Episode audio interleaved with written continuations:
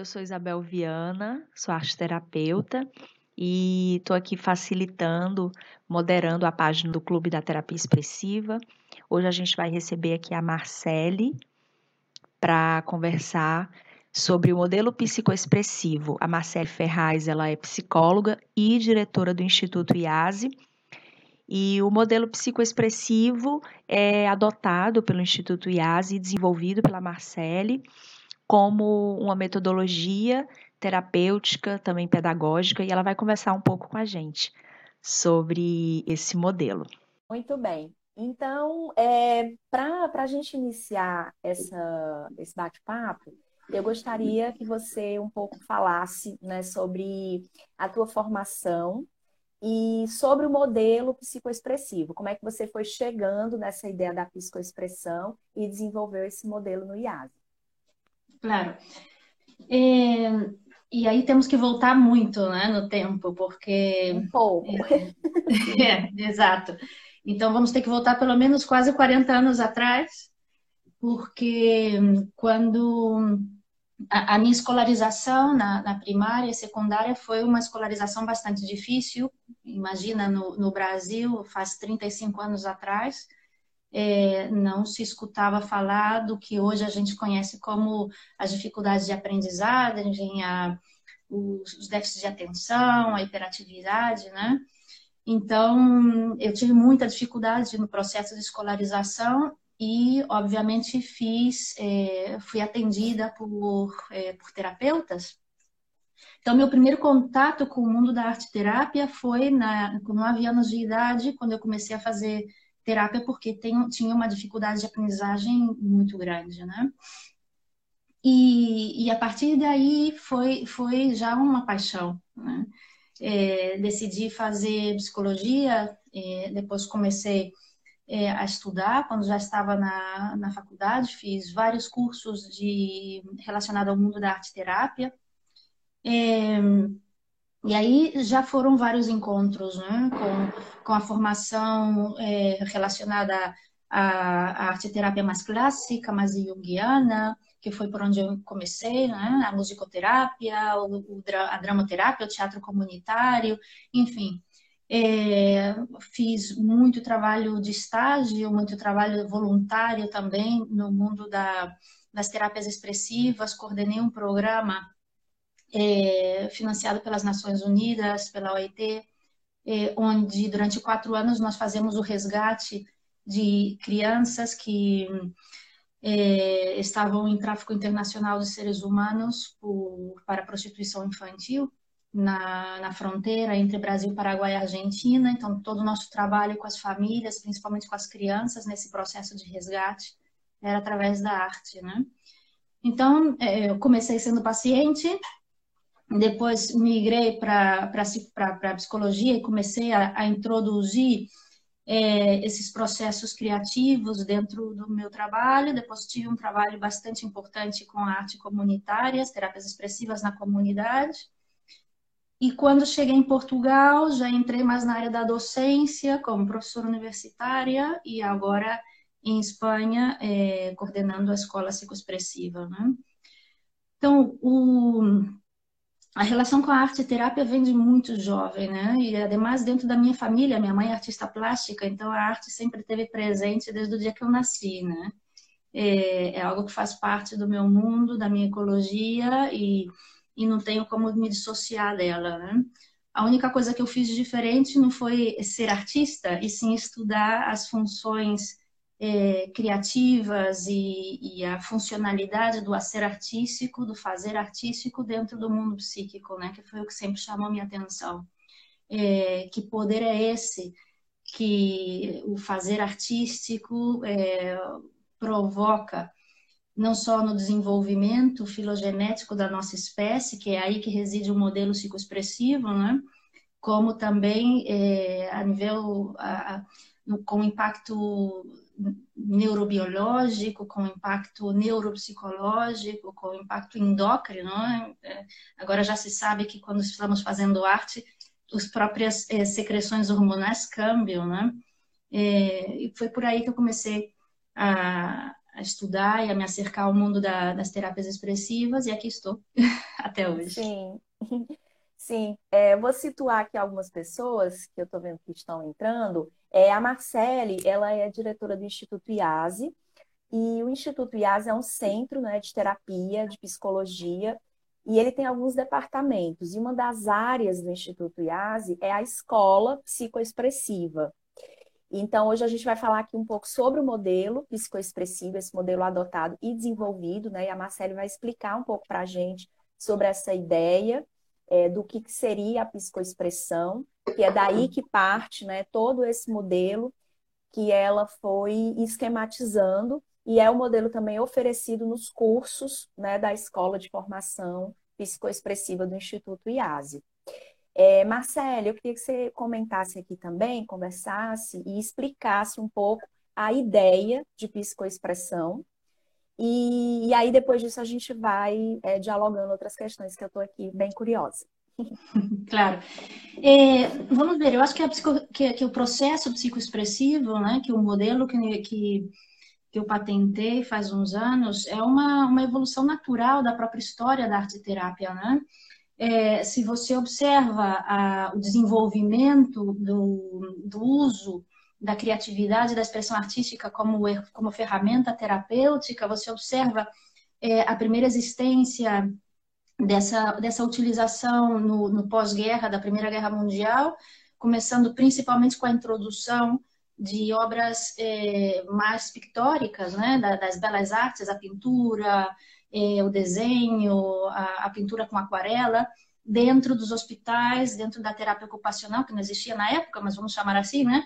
É, dentro da, do tratamento de, de dos, dos, transtornos mentais graves, enfim. É, e a partir de aí começa a se desenvolver, principalmente Estados Unidos Inglaterra, um, uma investigação sobre o uso das artes dentro da, do processo terapêutico e psicoeducativo. Né?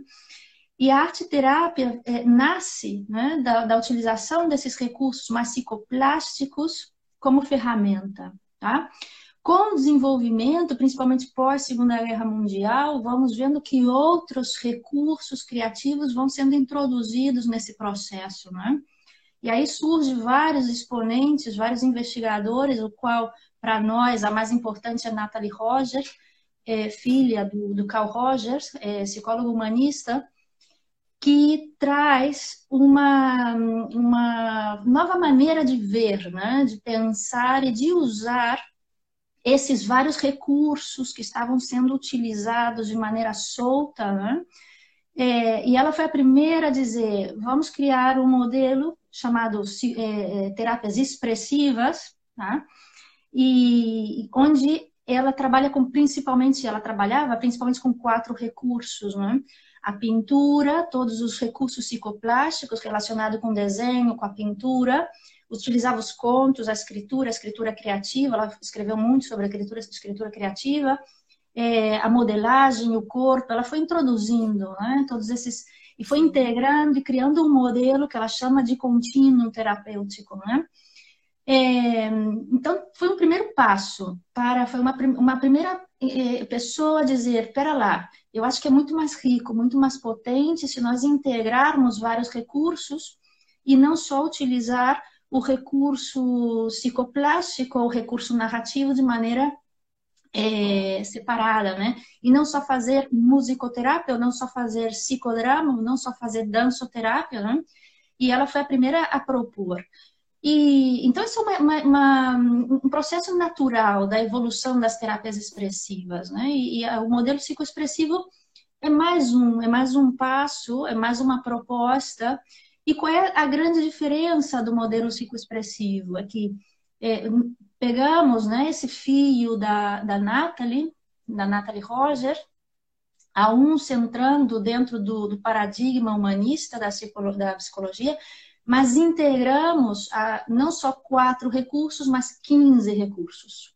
Né? 15 recursos, é, ou mediadores expressivos, ou recursos expressivos, ou como, como cada autor chama de um jeito, nós chamamos de recursos psicoexpressivos, e entre esses recursos psicoexpressivos, nós temos os, os recursos narrativos, onde engloba poemas, contoterapia, fábulas terapêuticas, escritura criativa.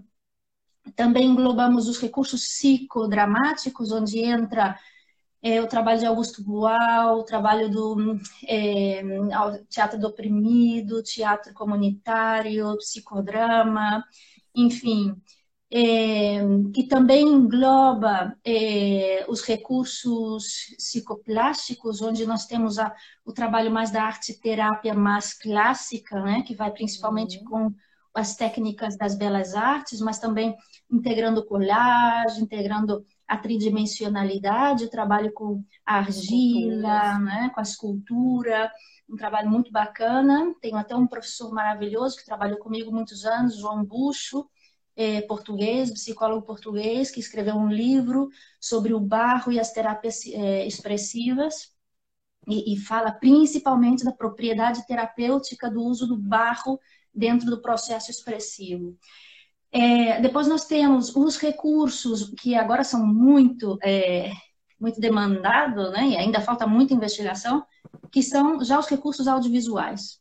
E dentro desses recursos audiovisuais nós temos a fotografia, o uso do vídeo, o uso do, do, do cinema, né? o uso da, das próprias lives, né? como recurso terapêutico, tá? todo que é de tecnologia incluído dentro desse, dos recursos terapêuticos. É, nós temos a sombra sendo usada como recurso, a, esse jogo entre o escuro e o claro, o dia e a noite, a sombra né, como recurso, a caixa de arena, que tem a técnica de samplay, principalmente da psicologia junguiana. É, enfim, os recursos sonoros, que é todo o mundo da musicoterapia, né? É, e dentro do mundo da musicoterapia, nós temos quatro grandes linhas musicoterapêuticas, é, mas dentro do modelo psicoexpressivo, nós não defendemos nenhuma dessas linhas, né? Nós usamos a, os recursos sonoros como é, instrumentos e ferramentas. Então, usamos o corpo como recurso sonoro, podem ser recursos instrumentais, podem ser instrumentos criados dentro da própria sessão, principalmente com material, é, com material reciclado, por exemplo. Tá? Então, uhum. esses 15 recursos introduzimos, né? Por que introduzimos 15 recursos dentro do modelo psicoexpressivo, né? Porque dentro da minha formação, nesses 30 anos, foi. Eu tinha, eu tinha acesso né, aos cursos, ia fazendo cursos, agora curso de, de recursos lúdicos, agora um curso de fototerapia, agora vamos numa formação de psicodrama. E eu via todo esse mundo na minha frente e dizia: nós temos que integrar tudo isso, né? Não é possível, não é possível porque o ser humano não está desintegrado. A expressão, a expressão criativa, né? a criatividade não é desintegrada. Né? O processo fazer artístico não está desintegrado. Nós não fazemos música, nós não fazemos arte, nós não pintamos, nós não fazemos, não, não ritualizamos, né? nós fazemos tudo de maneira integrada. É porque tudo surge da mesma origem. Então foi com essa pergunta que foi de onde surgiu essa necessidade de fazer arte. Essa foi a primeira pergunta, né, que eu fiz já muitos anos atrás. E a segunda é como integrar todos esses recursos num modelo único, onde se estruture muito bem como trabalhar, né? em que momento integrar cada um desses recursos, quais são as propriedades terapêuticas de cada um desses recursos, como trabalhar com cada um desses recursos e criar um protocolo psicoterapêutico e terapêutico ou psicoeducativo, dependendo de onde você vai usar, de maneira uhum. que o facilitador ou terapeuta possa é, usar né, todos esses recursos de maneira integrada é, e, e, útil para, para, o processo. Então, foram essas duas grandes perguntas. Primeiro, a, as formações que eu fui tendo ao longo de todos esses anos, né? E, e, a minha necessidade de integrar todos esses recursos que eu fui aprendendo e muitos outros que eu tenho que aprender ainda, né? E a, e a primeira pergunta original é por que, que estamos desintegrando tudo? Por que, que estamos dentro da psicologia, da, da psicoterapia, desintegrando? Se, se, como ser humano, somos seres holísticos, né? E, e aí foi quando eu comecei a voltar. Foi quando eu comecei a estudar antropologia, paleoantropologia, é, para poder ver a função da arte, né? Quando surgiu o pensamento simbólico, quando surgiu o fazer artístico dentro do, do desenvolvimento da nossa espécie, né? Porque eu queria ver se realmente, se realmente o que surgiu primeiro foi uma arte mais pictórica, ou se o que realmente surgiu primeiro, claro, não tem evidências fósseis sobre a dança, né? É, mas sim sobre jacimentos arqueológicos que podem evidenciar um convívio, uma comunidade, né? Então essa comunidade tinha que se comunicar de alguma maneira, se não era verbal, tinha que ser não verbal, né? É, ou se foi a música que surgiu primeiro, ou o som, né? Comunicação expressiva através do som. E aí eu comecei a estudar, estudei um montão de coisa, né? Fiz um montão de cursos sobre psicologia da evolução, da evolução humana, pensamento simbólico, antropologia da arte, paleoantropologia da arte, que é onde eu estou agora. E aí, claro, comecei a entrar no mundo que não é meu, porque eu sou psicóloga, não sou antropóloga nem paleoantropóloga, mas a curiosidade é imensa, né? E comecei a ver que tinha algo que não, não quadrava, tinha algo que não encaixava, né? Tinha algo que não encaixava e não encaixa até hoje, né? não encaixa. Porque você vê, às vezes, evidências de, de processos expressivos criativos antes do Homo erectus, antes de nós dominarmos o fogo, antes do próprio Homo habilis. Então, como é que você explica que num jacimento onde há, existem fósseis de australopithecus possa haver algum tipo de expressão estética? Como é que você explica isso? É? Então, a, a grande, o grande debate que eu não sei responder, mas é um debate porque a ciência se faz de dúvidas, né? A ciência se faz de perguntas. A grande questão é é, é muito possível que o, o, o, pensamento simbólico, a necessidade de criação estética, não seja da espécie Homo sapiens, da nossa espécie. É provavelmente, o mais provavelmente, que essa necessidade de fazer estético tenha surgido ainda num cérebro australopithecus. E se isso algum dia conseguirmos comprovar, já está provado que sim, enterravam seus mortos, porque existem evidências fósseis com o Homo de Nele, o Homo, depois eu, eu depois eu te, te, digo qual é, Nilede, Nilide, que é um jacimento de, de australopitecos onde estão as rituais fúnebres. Sim. Já então, a necessidade gente... ritualística, né? E simbólica, Exato. Portanto. E é simbólica. Se você enterra seus mortos, não enterra somente para proteger eh, o corpo dos, do, dos predepredadores, você enterra porque você está tendo uma emoção que te conecta com a morte. Sim. E essa emoção, já dizia Freud, né? a maior angústia, a angústia primária Sim. do ser humano é né? quando nós temos consciência da nossa finitude como ser. Né? E o que sempre foi dito é que foi o Homo sapiens que começou a observar essa finitude e por essa angústia primária começou a desenvolver esses processos sublimatórios para poder gestionar essa angústia da morte, né? É provável que isso não seja assim, que isso tenha sido numa espécie muito anterior da nossa. E aí esse é o ponto clave do modelo psicoexpressivo. Por quê? Porque se for assim, Isabel, se realmente, esse é, esse é o que eu estou escrevendo no meu próximo livro, né?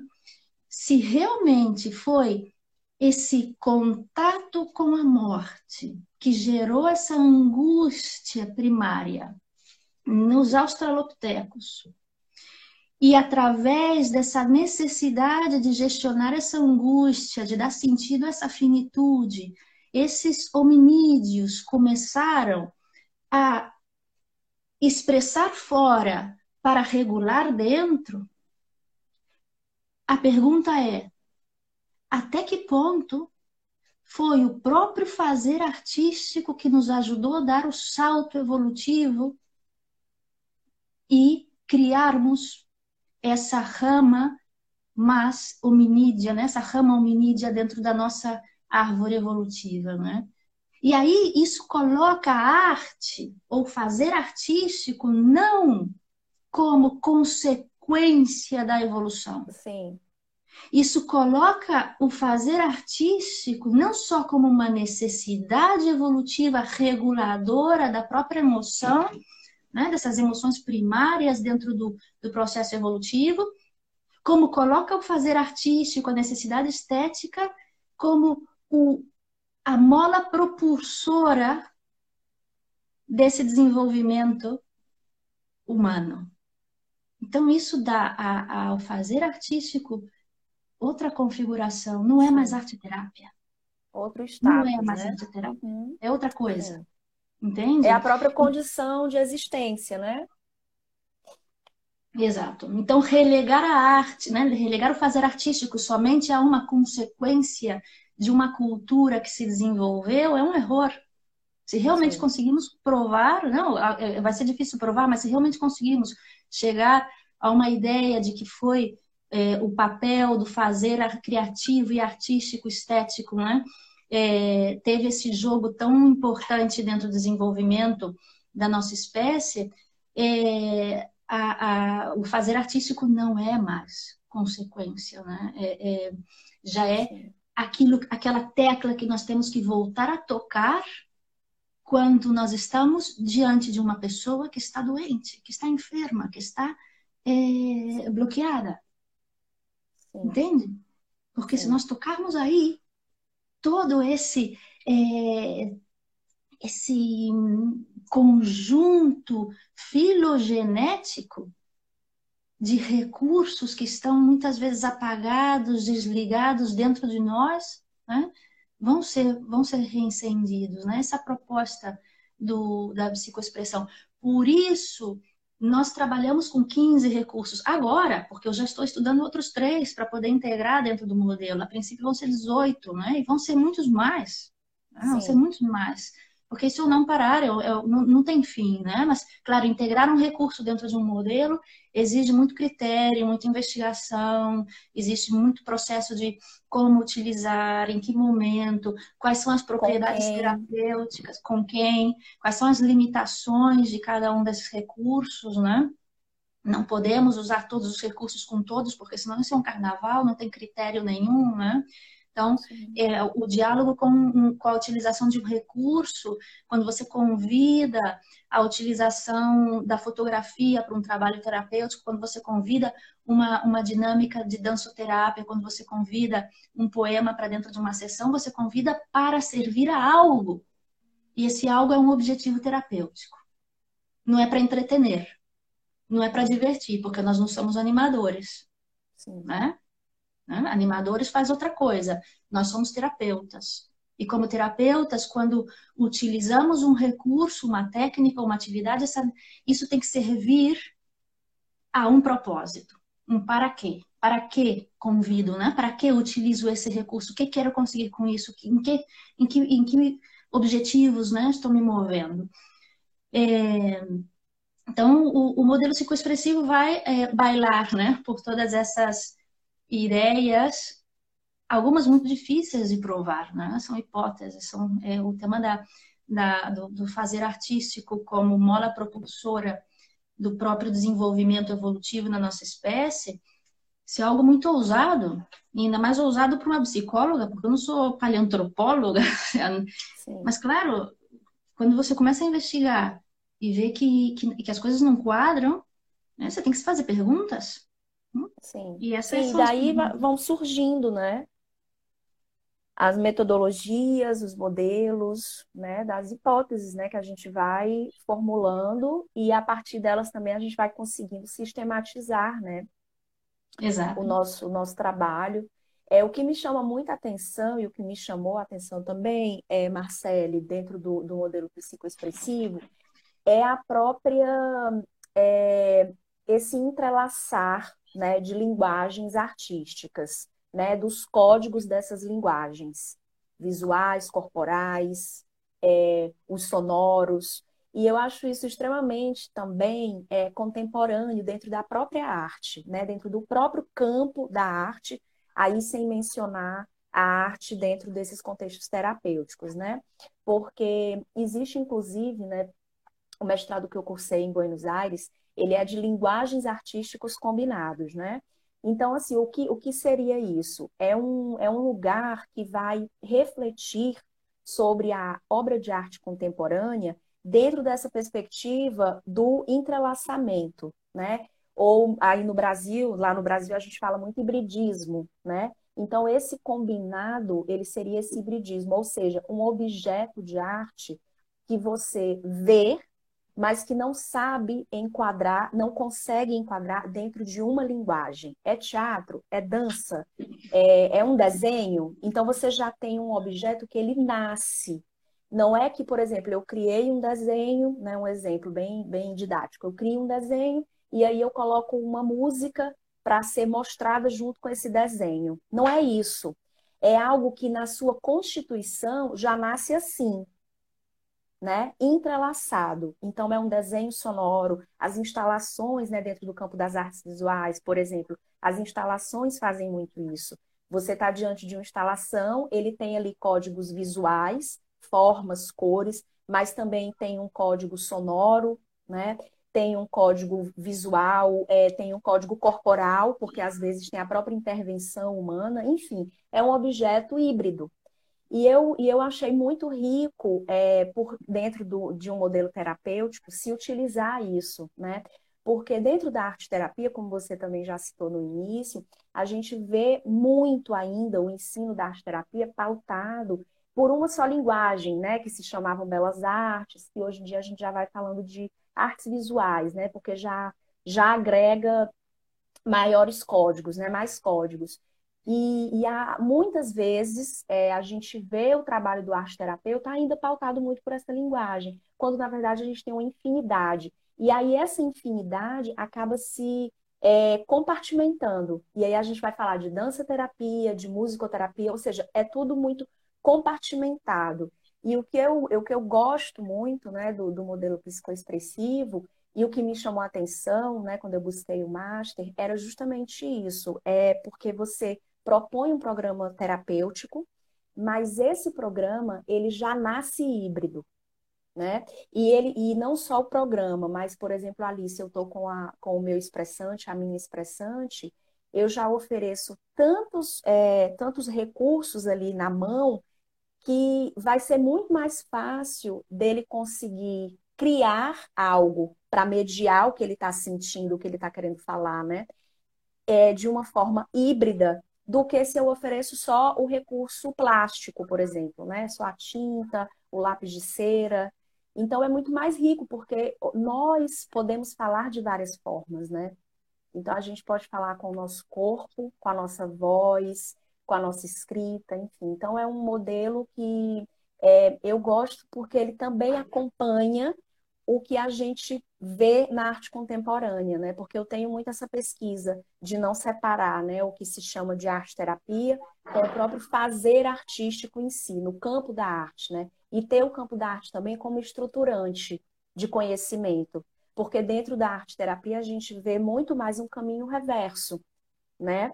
É o campo psi buscando na arte alguns métodos e buscando recursos, né? Recursos, sim. Uhum. Exatamente. Uhum. E o que, eu, o, que eu, o que eu meio que estudo é o contrário, né? Enquanto dentro do. Eu vou, a partir do campo da arte, vou ali traçando e dizendo que a própria história da arte, a partir de movimentos, de artistas, é, possibilitou esse status também de uma arte dentro de um contexto terapêutico, porque existem artistas que fazem isso. Existiram movimentos que fizeram isso, né? E a psicoexpressão é justamente isso, né? Essa uhum. tentativa também de se elevar, essa pulsão, né, de criar, né, a pulsão do fazer artístico, é, para esse status de essa mola propulsora, né?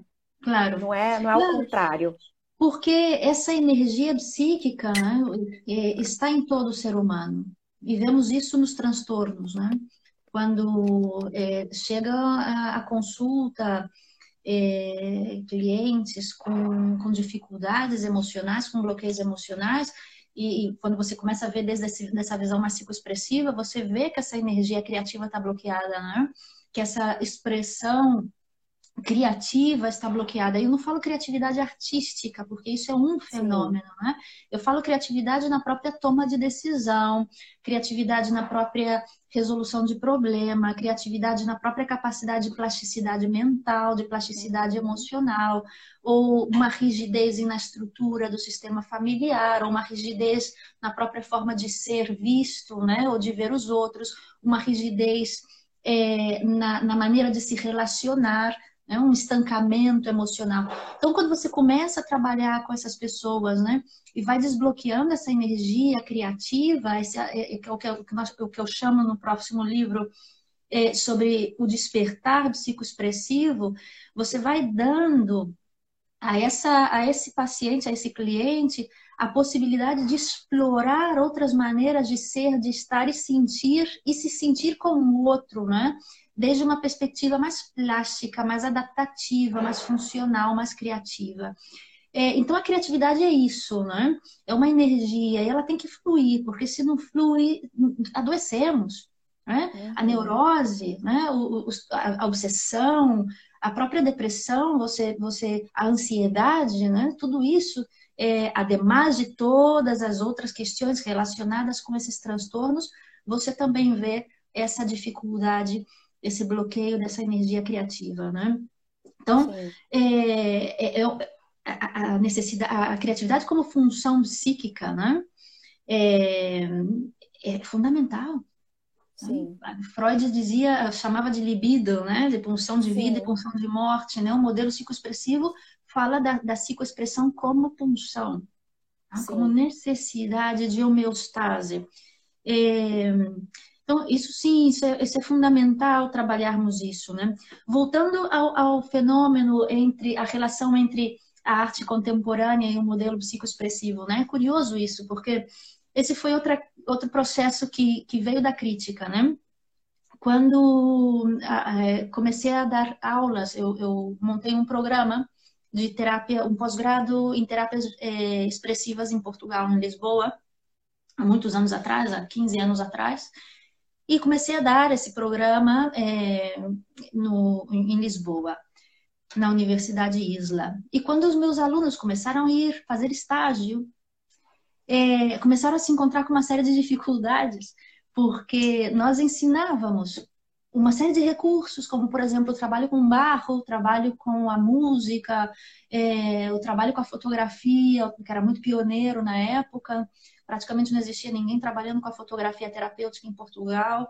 É, eu trabalho com os contos. E quando os alunos iam fazer estágio, muitos desses recursos eles não podiam usar nos locais de, de, de estágio, porque os espaços não propiciavam, não, eram, não, não, não, não permitiam. Por exemplo, eu lembro de uma aluna que foi fazer um estágio numa planta hospitalária com pacientes oncológicos e, e, criou uma sessão super bonita com plastilinas, com, com aromoterapia e tudo isso. Claro, não, não podia entrar com esse tipo de material dentro de uma planta oncológica, né?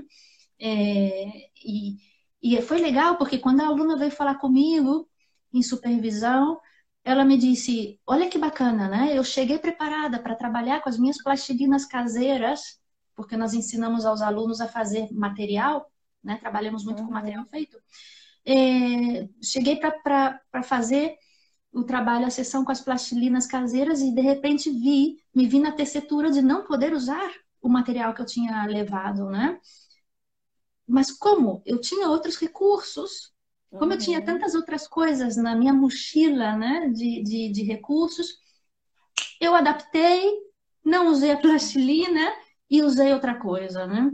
Então, é o que nós começamos a ver é que os alunos formados dentro desse modelo têm muito mais capacidade de responder quando uhum. o, o expressante, quando o paciente, quando o grupo, quando a própria estrutura onde vai trabalhar não permite a utilização de determinados recursos.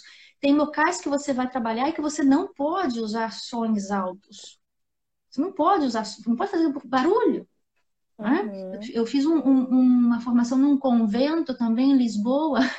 Claro, quando eu cheguei com os instrumentos musicais, as freiras me disseram: não, não, você não pode fazer ruído.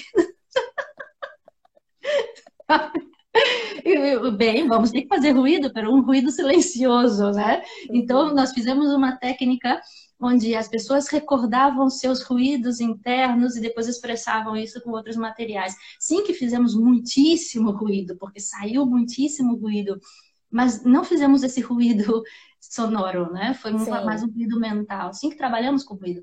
Então, tem determinados recursos que são não podem ser utilizados porque ou o público não permite ou o paciente não está é, apto, né? não está disponível. Então você tem que bailar, você tem que bailar, você tem que ser criativo, você tem que ser adaptativo, né?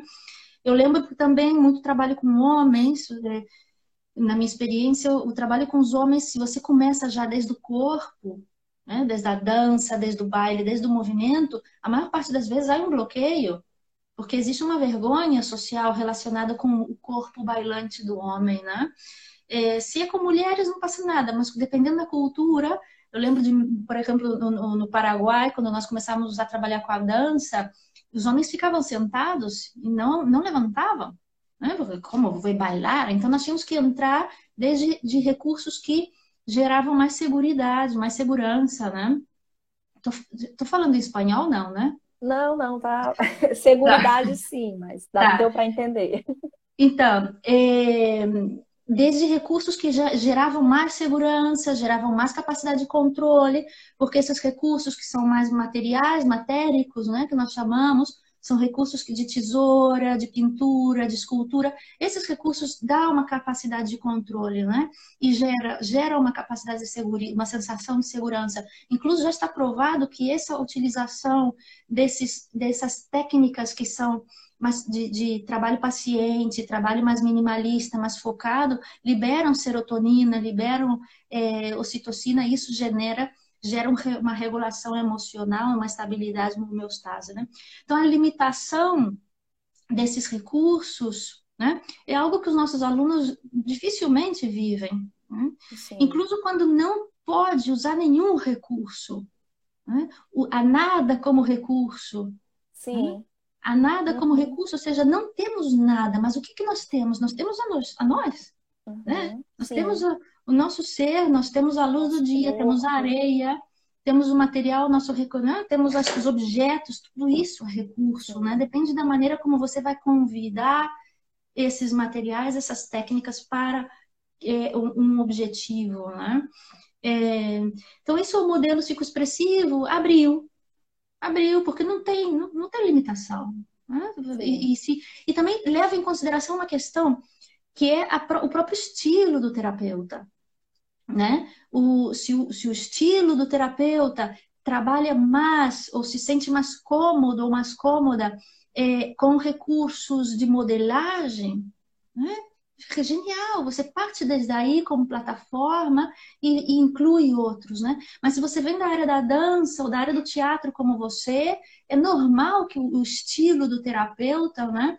É, comece dando esse primeiro passo desde aí, porque é aí que você se sente segura, né? Eu me sinto segura com os recursos matéricos. Né? É, a maior parte das minhas sessões começam com recursos psicoplásticos. E a partir daí eu construo outras tantas é, e vou incluindo, né? Mas eu começo da onde eu me sinto seguro.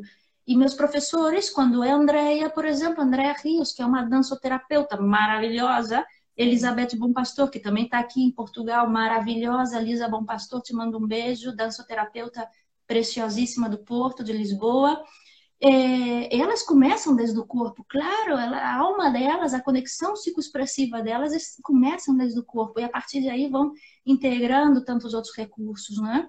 Sim. Se você vem do teatro, você começa desde aí, né? É, também essa riqueza do, do modelo psicoexpressivo, oferecer essa, essa liberdade, essa panóplia, né, digamos assim, esse abanico de possibilidades é, para o terapeuta também gerar o seu próprio estilo e ser autêntico com o seu próprio estilo, né? Porque o que, que eu via muitas vezes? Se você não faz música, se você não é músico, para que, que você vai fazer uma formação de musicoterapia? Né? Se você não é artista, para que, que você vai fazer? Né? Eu nunca fui artista, então às vezes eu ia fazer formações de arcilha, de barro, é, sei lá, é, pintura mandala, me olhava e dizia é artista? E eu, não, sou psicóloga. Me olhavam como quem diz, que fa... que, que, que essa extraterrestre está fazendo aqui, né? O que está fazendo aqui? Se você não é artista, né? Para que, que, que você vem? Né? Quando eu ia para fazer cursos de psicodrama, né? Todo mundo do teatro, aquela fúria do teatro maravilhosa. E eu ali, né? Eu não entendia nada do teatro, não sou do teatro, né? Mas estava fazendo a formação. É, então, às vezes é muito limitante o própria, a, a própria rama, né? É, porque te limita. Se você não vem desse mundo do teatro, né? Se você não vem desse mundo da música, se você não vem desse mundo da dança, né? Sim. É como se não te, te autorizassem, não é uma, uma autorização moral de usar esse recurso, né? E temos, porque somos homo sapiens, né? temos, porque você, se você volta às origens da própria espécie, não existia distinção. Né? Se vamos aos fenômenos ritualísticos uhum. da, da, do início da nossa espécie, se voltarmos, sei lá, 40, 50 mil anos atrás, os rituais estão todos integrados, né? Sim. O é, fogo, é. a sombra, a luz, a, a, pintura. O corpo, a pintura, estava tudo, tudo E junto, era um né? psicodrama.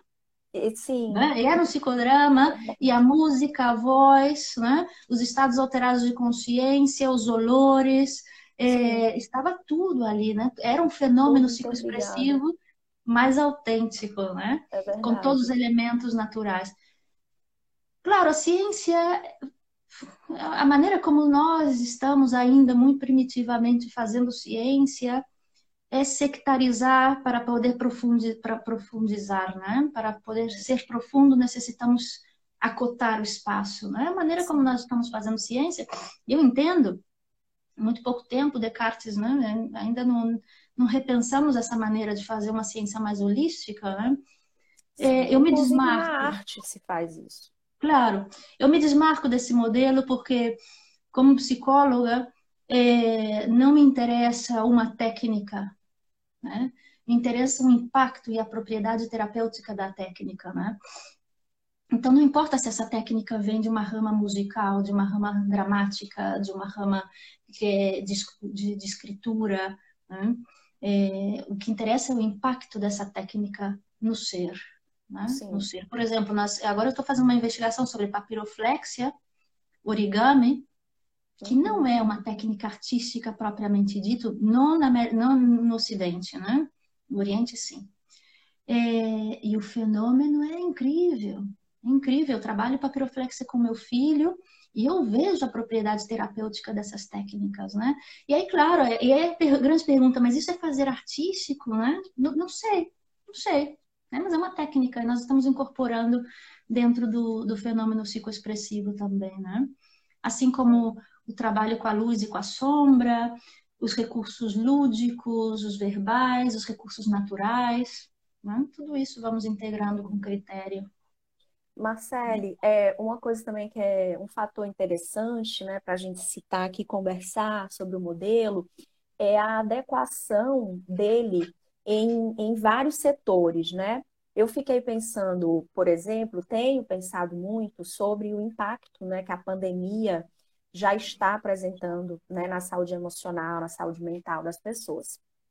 E aí é, eu fico vendo a extrema necessidade de que vários profissionais é, de muito, muitas áreas distintas tenham algum tipo de capacitação para lidar com isso, porque nós vamos ver esse, esse impacto nas escolas, por exemplo, as crianças né, que estão tendo aula remota, que estão sendo é, limitadas aí no seu convívio social, que não estão conseguindo entender muito bem o que é que está acontecendo, né? Elas, elas vivenciam, mas elas não têm ainda uma capacidade né, cognitiva de compreensão do que é, por que, eu não posso ver o meu colega, por que eu não posso ver minha professora, né, esse distanciamento, e assim, em fases muito cruciais né, do aprendizado.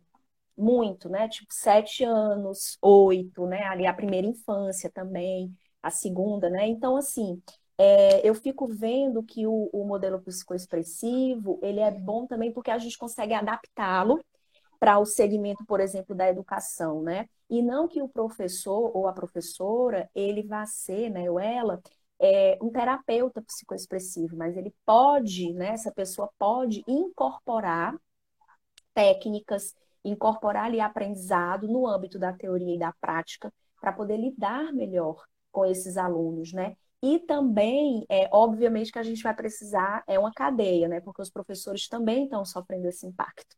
Né? Então, quem é também que faz esse trabalho com eles, né? Mas é. focando aqui nesse público, né, de criança, o público infanto-juvenil, eu penso que o modelo, ele se adequa muito bem dentro das escolas, né? Dentro dos centros socioeducativos, né, para o trabalho com adolescentes, trabalho com crianças, exatamente também por conta dessa plasticidade dele, né, dessa maleabilidade de poder ser deslocado de contextos, já que a gente está falando de uma função humana, genuinamente humana, né? É, da, da psicoexpressão, da criatividade e da importância, né, de se dar esse clique e de fazer movimentar, né, essa, esse, esse, esse fenômeno psicoexpressivo. E aí eu fico vendo o quanto é importante a gente falar sobre isso né, nas escolas também. Inclusive o IASE tem informações né, é, da psicoexpressão dentro do, desse contexto educacional, não, não é isso? Sim, sim. Isso foi uma das, das coisas, das áreas para mim mais importantes, né? O uso do modelo dentro da, da educação, tanto que eu tenho dois livros escritos sobre educação expressiva, né? Esse segundo, agora esse último que eu acabo de publicar, se chama Educação Psicoexpressiva e Comunidades Criativas de Aprendizagem, né? É, pedagogia psicoexpressiva. É, e ousei fazer uma pedagogia, né? Ousei propor uma, uma pedagogia de uma maneira muito narcisista, muito narcisista, entrei aí, né? Deixei meu narcisismo primário, dei, asas, né, Então, já, você já escreveu um livro sobre educação, né? Agora escreve um livro sobre pedagogia e vamos ver, né? Mas por quê? Para provocar, né? para provocar o debate, porque quando você nomeia né, algo como, como pedagogia, você, você eleva o, o, o foco, né? Então, você não está propondo só algumas técnicas para usar em sala de aula, né? Você está propondo toda uma forma de pensar a própria educação, o fazer educativo, a relação com os alunos, por isso que o, o, o livro se chama Pedagogia Psicoexpressiva e Comunidades Criativas de Aprendizagem, né? Por quê? Porque é a educação que joga o papel na saúde mental. Né? O psicólogo, ele vê a consequência, né? o terapeuta está na, na consequência. Ele atua quando já está feito né, o problema, quando já está criado. Né? A gente atua tentando ajudar a consertar. Né?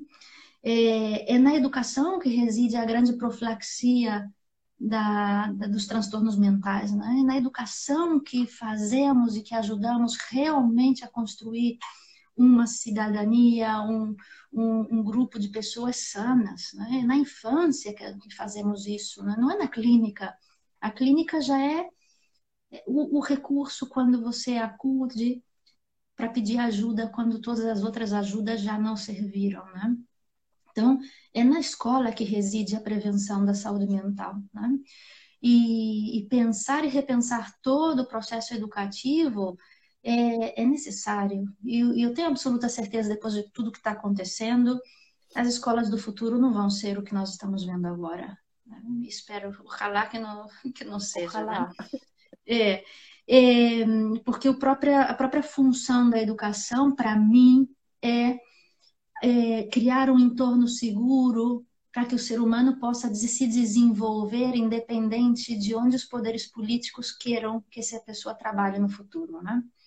Então, quando você pensa uma educação orientada para a mão de obra do, do, país industrializado, você pensa em uma educação é, que vá exigir desse aluno uma série de aprendizagens sobre determinadas disciplinas, determinadas funções executivas, porque essa mão de obra vai estar no futuro como um trabalhador especialista em uma fábrica, em um setor é, produtivo empresarial. Né?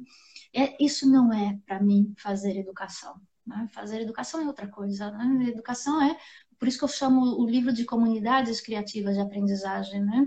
porque é colocar a, a criatividade como um fenômeno, né? não é só é, aprender a matemática, português, a inglês, né? Mas é também desenvolver essa capacidade criativa, porque sem criatividade o ser humano se bloqueia no seu desenvolvimento, né? E, e, pode ser um, um, pode ser pode ter um currículo maravilhoso, mas se não é plástico, se não é adaptativo, se não sabe ser criativo nas suas decisões, Sim. se bloqueia. Então de nada vai servir, né?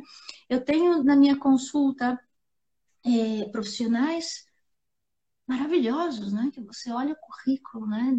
Seus de grandes empresas, doutores, médicos e pessoas com uma formação espetacular, né? E que quando vai, quando você começa a, a observar como essas pessoas gestionam as crises na sua vida, na, nas, nas vida pessoal, né? Você vê a dificuldade e a, e a má formação, não sabem fazer, não sabem gestionar, não sabem gestionar um divórcio, não sabem gestionar uma crise de, de, de pareja, de casal, não sabem gestionar problemas no próprio câmbio do ciclo vital, né? quando nascem os filhos, quando muda de país, não sabe gestionar uma migração, não tem inteligência emocional, né? Então, alguma coisa faltou no processo educativo dessas pessoas, né? São, tem, tem grandes e, e diplomas maravilhosos para pegar na parede, né? Para colocar na parede. Mas depois o seu desenvolvimento intrapsíquico, né? O seu desenvolvimento, a sua inteligência emocional, a sua, sua capacidade de, de, gestionar melhor as emoções se perdeu pelo caminho, né? É, e isso você vê que gera um impacto terrível, né? É, Sim, as depressões, não... né? Claro. E aí, se a educação se esquece dessa parte, tá fazendo mal. Para que, para que criarmos seres humanos é, formados, mas mancos, né? Bem formados, mas mancos, mancos, emocionalmente mancos, né? Cresce deficiente, cresce deficiente, né?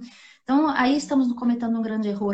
E por isso o meu interesse de, de sempre escrever né, e propor coisas é, relacionadas com o mundo da educação, é, o meu segundo, meu primeiro livro foi sobre terapias expressivas, mas o segundo foi sobre educação, né? um, um livro que eu escrevi em português, é, onde eu proponho como utilizar os recursos psicoexpressivos, como utilizar é, a, o, o, fazer artístico e criativo no processo pedagógico, né? na relação com o professor-aluno, nas técnicas dentro de sala de aula. É, e agora esse segundo livro em espanhol também, né? E com certeza outros livros vão vir, porque eu vejo eu vejo o trabalho, né, é, meu como psicóloga, como terapeuta, no último degrau, né? No, mas o meu foco sempre é aqui na educação, né? Na educação primária, é, porque é aí que vamos realmente fazer a prevenção e, e vamos realmente Sim. poder criar uma plataforma de estabilidade e saúde mental, né? Prevenção e a promoção, né, também. Uhum, exato, exato. Sim. Uhum. É, eu acho fenomenal, assim, é, porque de conseguir deslocar, né, uma metodologia para uma outra área, né, que é mais ou menos isso que é proposto também, né, com o modelo claro. expressivo. Claro. É, Marcele, a gente está se encaminhando aqui para o final da nossa live, né, que foi bem rica, foi extremamente elucidativa, assim, tanto no sentido de, de falar sobre o modelo, né, como também um pouco da tua história, né, de como é que surge, né, todo esse esse teu trabalho. É, eu queria falar aqui também para as pessoas que estão, eu estou vendo que tem muitas pessoas do Brasil que nós estamos estruturando, né, uma área, estamos nesse percurso lá no IASE de estruturar um setor que vai ser destinado todo para esses cursos para destinados a pessoas que falam português, né? Então a gente está nesse processo da tradução do material, é, de reformulação do campus também, do campus virtual. Enfim, muitas novidades aí vão, vão acontecer até o final do ano é, com, essa, com essa parceria que a gente está formatando com o IASE. Então, eu queria muito te agradecer, tá, pela disponibilidade. Queria agradecer também a todas as pessoas que estiveram aqui com a gente. Vi alguns comentários aqui. E fiquem aí ligadinhos que a gente vai voltar com novas possibilidades e outras novidades. Claro que sim. Muitíssimas graças. Obrigada.